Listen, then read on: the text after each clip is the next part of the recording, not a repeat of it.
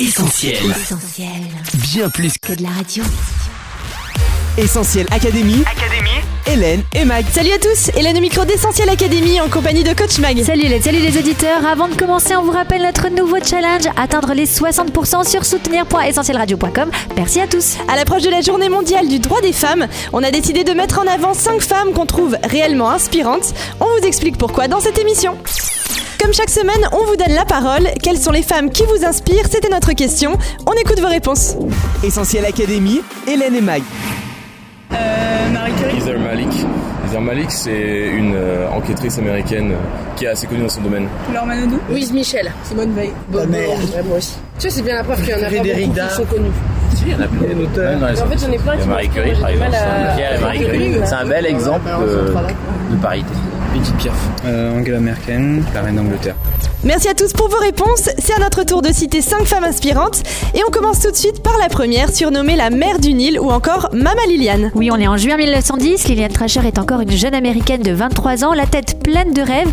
Dans 15 jours, elle va se marier et elle a déjà prévu d'avoir beaucoup d'enfants. Mais voilà qu'à quelques jours de ce grand changement de vie, elle est convaincue que Dieu lui demande de partir pour l'Afrique et plus précisément pour l'Égypte. Son fiancé n'ayant pas les mêmes projets qu'elle, il décide donc de rompre leur fiançailles et voilà que Liliane embarque avec sa sœur Jenny pour Assiout en Égypte. Juste avant de lever l'ancre, elle demande à Dieu une promesse et en ouvrant sa Bible, elle tombe sur ce passage J'ai vu la souffrance de mon peuple qui est en Égypte, j'ai entendu ses gémissements et je suis descendue pour le délivrer. Maintenant va, je t'enverrai en Égypte. Trois mois après son arrivée dans ce pays, une maman mourante lui confie son bébé. Pour prendre soin de lui, Liliane dépense le peu qu'elle a et elle loue une petite maison. Ce seront les prémices de l'orphelinat Liliane Trasher. Plus tard, Liliane créera une école et puis aussi un programme d'études de la Bible. D'un enfant, elle en accueillera 50, puis 100 et c'est en tout plus de 15 000 enfants que Liliane Trasher aura élevés. Ils venaient à elle pauvres et démunis, puis quitter l'orphelinat plus tard avec des diplômes et un avenir. Une femme très inspirante par son abnégation et son cœur débordant. Essentiel Académie. Hélène et Mag. Notre deuxième femme est aussi un grand exemple d'amour et surtout de pardon. Oui, elle s'appelle Elisabeth Elliott et son histoire est remarquable. Avec son mari et d'autres missionnaires, elle partage le désir d'atteindre une tribu amérindienne, les Oka, connue comme étant une tribu cannibale. On est en 1956 quand avec son mari et ses enfants, ils décident de se rendre en Amérique du Sud pour partager l'amour de Dieu à cette tribu. Après avoir établi un contact amical avec trois jeunes Oka, les cinq jeunes missionnaires du groupe décident de pénétrer dans leur territoire, mais ils sont tués sur la plage et leurs corps sont retrouvés massacrés. Après le deuil, Elisabeth jeune veuve avec un bébé de 10 mois, décide de continuer à apporter l'évangile aux tribus amérindiennes et au bout de quelques années, elle finira même par vivre avec sa fille au milieu de cette tribu qui a tué son mari. Durant le reste de sa vie et particulièrement durant sa vieillesse, confrontée à de nombreux deuils et à la maladie d'Alzheimer, elle gardera malgré tout une confiance tranquille et un amour pour Dieu réellement inspirant. Après l'Afrique et l'Amérique du Sud, direction l'Asie pour rencontrer notre troisième femme inspirante. Oui, pour Gladys Holliard, tout a commencé dans un bus londonien alors qu'elle lit un livre sur une œuvre missionnaire en Chine. Interpellée par ses récits, elle quitte tout et entreprend un dangereux voyage pour atteindre la Chine en passant par la Sibérie. Elle est capturée par des soldats russes mais parvient à leur échapper grâce à l'aide de gens de la région. Elle embarque ensuite sur un navire japonais, puis du Japon prend un autre navire pour la Chine. Avec une collègue, elle fonde l'auberge du 8e bonheur. Elles accordent l'hospitalité aux voyageurs et leur partagent l'évangile. Parallèlement, Gladys s'engage comme assistante du gouvernement de la République de Chine en tant qu'inspectrice des pieds. Elle voyage dans les campagnes pour faire appliquer la nouvelle loi contre le bandage des pieds des petites filles chinoises. Elle contribue fortement à faire accepter cette loi aux populations et à faire reculer cette pratique très douloureuse.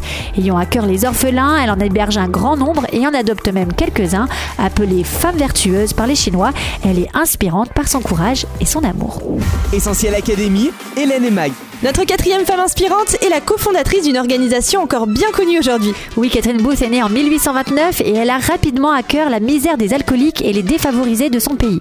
En effet, dans l'Angleterre victorienne, la révolution industrielle a précipité de nombreux ouvriers dans la misère sociale, l'alcoolisme ou la prostitution. Avec son mari William Booth, ils œuvrent dans les quartiers pauvres de Londres et créent en 1878 l'armée du salut. Le couple Booth est convaincu que l'évangile est la solution pour les désespérés, mais qu'il n'est pas possible d'en parler à des ventres vides. La première mission à remplir est donc de leur redonner des conditions de vie décentes. Catherine Booth s'est battue toute sa vie contre les injustices. Aujourd'hui, l'armée du salut est encore présente dans 100 pays et dispose de centres d'accueil pour les SDF ou les personnes en difficulté. Une femme donc inspirante par sa compassion et sa soif de justice. L'ange des prisons, c'est le surnom de notre dernière femme inspirante coach. Oui, de son vrai nom Elizabeth Fry, elle naît en 1780 en Angleterre. À 18 ans, elle accepte le message de l'évangile et son caractère change radicalement. Elle devient très préoccupée par la situation des plus vulnérables et c'est surtout son engagement pour réformer le milieu carcéral qui va la rendre célèbre. À cette époque, les prisons anglaises sont surpeuplées et dans un état déplorable. Elisabeth va tout faire pour améliorer la situation des femmes détenues et le sort des enfants qui sont nés en prison.